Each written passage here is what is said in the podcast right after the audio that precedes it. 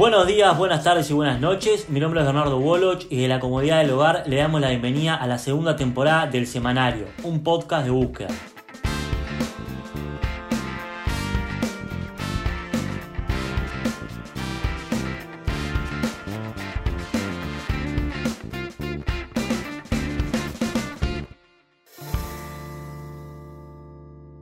Mientras el Poder Ejecutivo y el Poder Legislativo vienen endureciendo la respuesta contra la delincuencia juvenil con leyes aprobadas en el anterior periodo de gobierno y con la nueva ley de urgente consideración, del Poder Judicial se toman medidas que parecen ir en sentido contrario a causa de la disminución de infracciones cometidas por menores. Es así que la Suprema Corte de Justicia decidió recortar a la mitad los juzgados de menores ante la caída de delitos. Para hablar de este tema estoy con Victoria Fernández, que es periodista de búsqueda, editora de Información Nacional y además cubre judiciales. ¿Cómo estás, Victoria? Muy bien, Bernardo. ¿Cómo estás tú? Muy bien. ¿Cómo te da el tiempo para cubrir esos eh, tres roles en búsqueda? Eh, bueno, es, es, es, desafiante la parte de combinar la edición con la redacción y la cobertura de un tema este, requiere un poco más de organización, pero bueno, la llevo bien, la llevo bien. Y además estás haciendo un máster en historia, ¿verdad? Estoy haciendo, no, la carrera de grado en realidad de historia, sí. En humanidades. En humanidades, sí, sí, sí. Este, este, este semestre que estuvimos haciendo por Zoom me simplificó un poco la vida porque no tenía que correr de un lado para otro. Bien, muy bien. Victoria, para tratar este tema te remontaste a la reforma que se impulsó del Partido Colorado y del Partido Nacional y que fue rechazada por la ciudadanía en el plebiscito 2014 Estamos hablando de bajar la edad de imputabilidad. De los menores, sí. Exactamente, de los menores. Y también hace referencia a la ley que se aprobó mientras Bonomi era ministro del Interior, que agravó las penas a los menores de edad.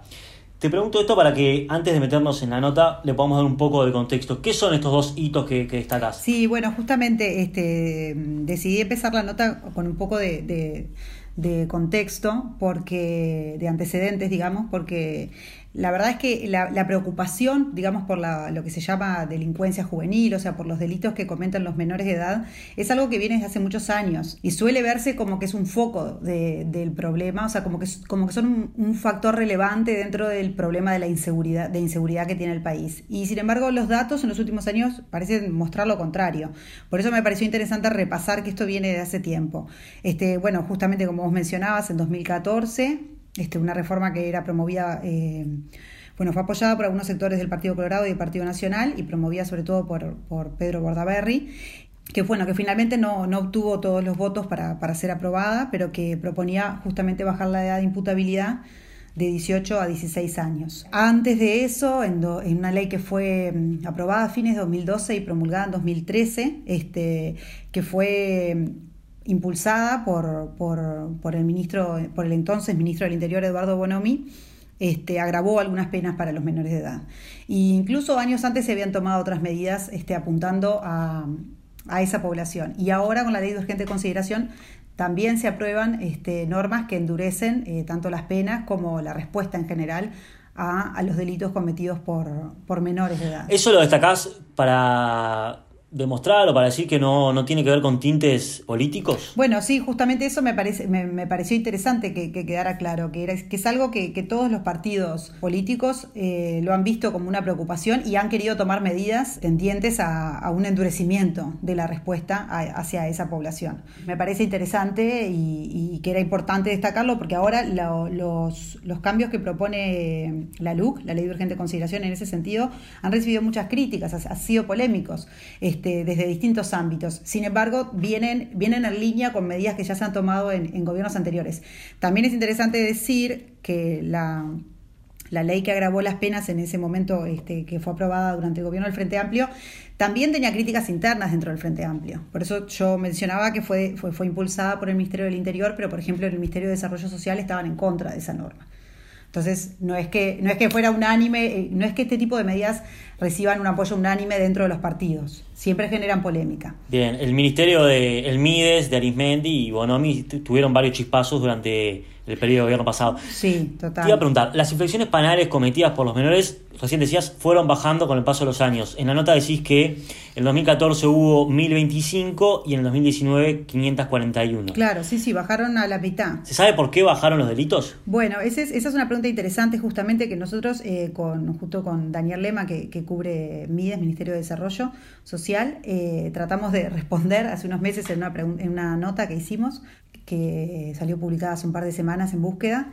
Eh, justamente porque notamos ese fenómeno a partir de la discusión este, de la LUC en el Parlamento, se hablaron de estas cifras y nos llamó la atención y consultamos a varios especialistas y personas que están involucradas en, en, este, ese trabajo con, menores de cuál era la explicación. Y bueno, y la verdad que lo curioso fue encontrarnos con que no está nadie sabe muy bien eh, cuál es la causa. Eh, hay hipótesis, pero realmente no hay ningún estudio ni a nivel del Estado ni a nivel de la universidad que dé cuenta de cuáles, cuáles son las causas que explican que mientras eh, otro, otro, tipos de delincuencia crecen, aumentan otros delitos cometidos por adultos, en el caso de los menores eh, bajaron. Eh, lo que muchos, este, digamos, la hipótesis más general es que, bueno, a veces es raro porque estamos acostumbrados a que ciertas cosas no funcionen, pero en este caso dicen, bueno, quizás aquí tengamos un ejemplo de éxito de las políticas sociales que se aplicaron durante los últimos años, durante los últimos este, periodos de gobierno enfocados en esta, en esta población. Esa es, una posibilidad, pero la verdad es que no está estudiado eh, para poder decirlo con certeza. Bien, perfecto. Para ir un poco más al contenido principal de la nota, luego hacer un poco de contexto e historia, hablaste con la presidenta de la Corte, Bernadette Minbiel, y te dijo que solo se mantendrán dos de los cuatro juzgados adolescentes que hay en Montevideo. ¿Por qué? ¿Qué te explicó? Bueno, justamente este, a partir de este fenómeno que, nosotros habíamos observado, de, esta caída, aparte es una caída sostenida de los delitos, este, no es que suben y bajan, suben y bajan, sino que en, los últimos, en la última década han ido bajando de forma casi constante. Lo que me explicaba la presidenta de la Suprema Corte de Justicia es que eh, hoy en Montevideo hay cuatro juzgados especializados, viste que los juzgados se especializan en diferentes materias. Hay cuatro dedicados a adolescentes que son los, los delitos cometidos por menores de edad. Eh, un tema importante este, para aclarar, Bernardo, es que mm, hablamos de los juzgados eh, de Montevideo porque en el interior no hay juzgados especializados en adolescentes. Ah, en el interior lo que funciona generalmente son juzgados multimaterias, que es que atienden varias materias, por ejemplo, penal, este, familia y adolescente. Por eso es que hablamos solamente de los de Montevideo. Bien. Bueno, la, Corte, eh, viendo que cada vez hay menos delitos cometidos por menores, o sea que la cantidad de asuntos que llegan a esos juzgados son cada vez menos, entendió que, digamos, que ya no, se justificaba tener cuatro juzgados y eh, decidieron recortarlos a dos van a mantener dos de adolescentes y los otros dos los van a, convertir en una materia que se llama familia especializada, que trabaja con casos de violencia doméstica o con casos de cuando se vulneran derechos de, menores también que son eh, temas que han tenido en realidad un aumento de asuntos en los últimos años, mientras estos caen. Entonces es como una redistribución de recursos. Exactamente, parece una mirada un poco lineal. Disminuye un, tipo de delito y aumenta otro tipo de delito, entonces le dedico eh, más recursos al otro delito que aumenta. Ahora, me imagino que eh, provocó algún descontento en abogados defensores o que va a generar algún descontento? ¿Qué, qué, qué te dijo la otra parte, la otra cara de esta moneda? Bueno, justamente, este, como vos bien decís, a veces las cosas no son tan lineales y no todo el mundo tiene por qué estar de acuerdo. Eh, yo, por ejemplo, en la nota consulto a un defensor eh, público, que son los defensores este, que trabajan dentro del Poder Judicial, generalmente para la gente, para las personas que tienen pocos recursos, se conocen comúnmente como defensores de oficio y que trabaja con menores y él me planteaba que bueno, que en realidad a partir de algunas modificaciones que se hicieron en 2010, a fines de 2017 cuando se aprobó el Código del Proceso Penal, que el Código del Proceso Penal en realidad aplica a adultos, pero el proceso que aplica para los niños, que está para los niños, niños y adolescentes, que está regulado en el Código de la Niñez y la Adolescencia, se lo ajustó para que fuera más parecido al proceso de adultos.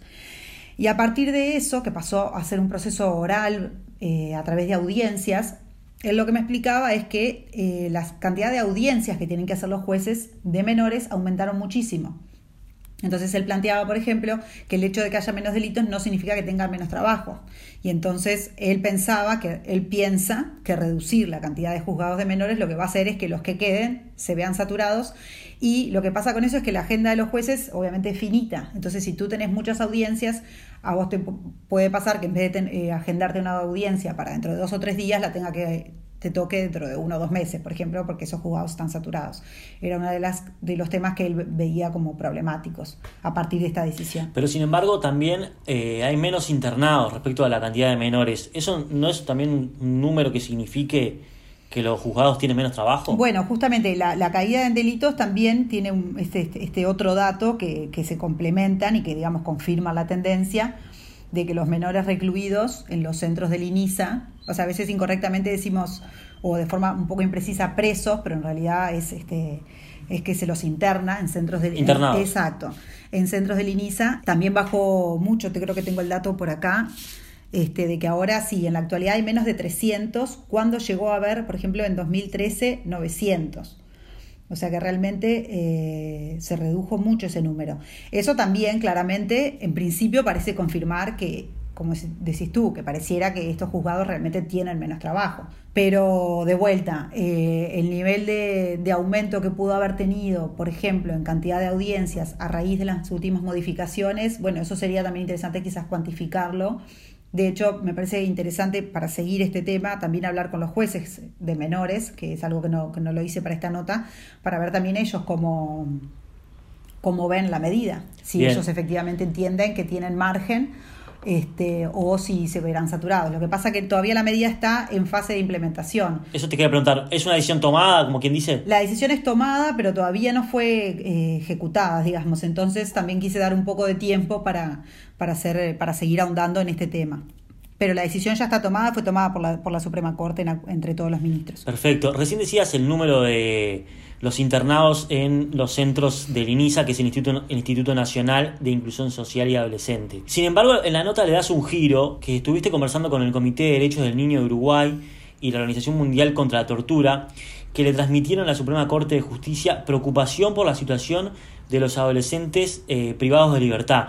En el contexto, por supuesto, de la pandemia y el coronavirus que estamos viendo, ¿qué es lo que le está preocupando a estas dos organizaciones? Bueno, justamente ellos a fines de mayo tuvieron una reunión, estas dos organizaciones, con la Suprema Corte eh, para plantearles esta preocupación que vos mencionás. Lo que en realidad la, siempre se ha hablado mucho y ha estado en discusión y en, el debate público eh, las condiciones de reclusión de los menores. Al igual que pasa con los adultos, que en las cárceles todos sabemos que hay condiciones a veces inhumanas, también se, ha planteado con los menores. Entonces, estas organizaciones están especialmente preocupadas en este momento debido a la emergencia sanitaria por el coronavirus, porque entienden que en este contexto eh, los jueces deberían considerar los riesgos sanitarios y eh, acudir a medidas alternativas que no eh, impliquen necesariamente la internación. Eso también es un problema que es largamente debatido en Uruguay, de que se supone, sobre todo con los menores, que las medidas de, reclusión tienen que ser la última posibilidad. Eh, no, no la medida por defecto. Y bueno, porque se, se, supone que es la, una medida muy, este, muy extrema, ¿no? La de apartarte de tu familia, ponerte preso, aunque no es lo correcto, pero internarte en un centro, cuando realmente el caso lo amerite y cuando sea posible una medida alternativa socioeducativa es lo más deseable. Incluso pones un ejemplo de que, eh, perdón que te interrumpa, es más todavía agraviante para los menores infractores del interior del país. Bueno, claro, entonces en este contexto de emergencia sanitaria ellos lo que le plantearon a la Corte era, es que entienden que los centros del INISA, donde, bueno, que serían las cárceles para menores, no, y acá te leo una, de las citas de lo que ellos plantearon, no cuenta con infraestructura, recursos materiales ni humanos suficientes para cubrir las necesidades de todos los centros. Entonces, este, en este contexto donde consideran que la infraestructura y los servicios no son lo suficientes, menos dentro de un contexto de emergencia sanitaria, entienden que los jueces están acudiendo demasiado a las medidas de privación de libertad. Y ahora, yendo a tu pregunta, eh, también plantean que, por ejemplo, cárceles hay en todo el país, pero centros de INISA no. Hay en Montevideo y creo que en algún lugar más del interior muy puntual. Entonces, lo que eso implica también es que a los menores que los, les ordenan privación de libertad o incluso como medida cautelar, o sea, antes de que, de que haya una sentencia, un juez le ordena la internación en el INISA y eso implica que además lo sacan de su departamento y de, un entorno cercano a su familia y lo envían a Montevideo, con lo cual además le, ocasionan un, un desarraigo y que a la familia, si tiene pocos recursos, le puede dificultar venir a verlo a Montevideo, o sea, con todo, es toda una, carga extra que le implica para los menores del interior. Bien, eh, hablaste con Tamara Zamudio, que pertenece al Comité de Derechos del Niño del Uruguay, que usó la palabra destierro, que parece fuerte, ¿no? Porque destierro por lo general es cuando una persona la obligan a irse de su país, entonces este, da esa sensación un poco inhóspita. Claro, ella planteaba justamente ese tema, ¿no? De, de, sacarte, de, tu, de pronto tú sos de Artigas o de Salto y, y, sos menor, o sea, hay que tener también en cuenta eso, tenés menor, menos de 18 años y te internan que debería ser como ¿no? la, última posibilidad, y además te llevan a Montevideo, quizás tu familia tiene muchas dificultades y pasas meses sin verla, hay limitaciones para la circulación y un montón de, problemas este, generados por la, por la pandemia. Entonces, bueno, en, ese contexto es que, es que ella lo, lo, menciona, ¿no? Y, y, es que trasladan esta preocupación a la Corte. Victoria Fernández, periodista de búsqueda, me queda preguntarte cómo pasaste. Muy bien, Bernardo, como siempre, con ganas de que volvamos a grabarlos personalmente, a los podcasts.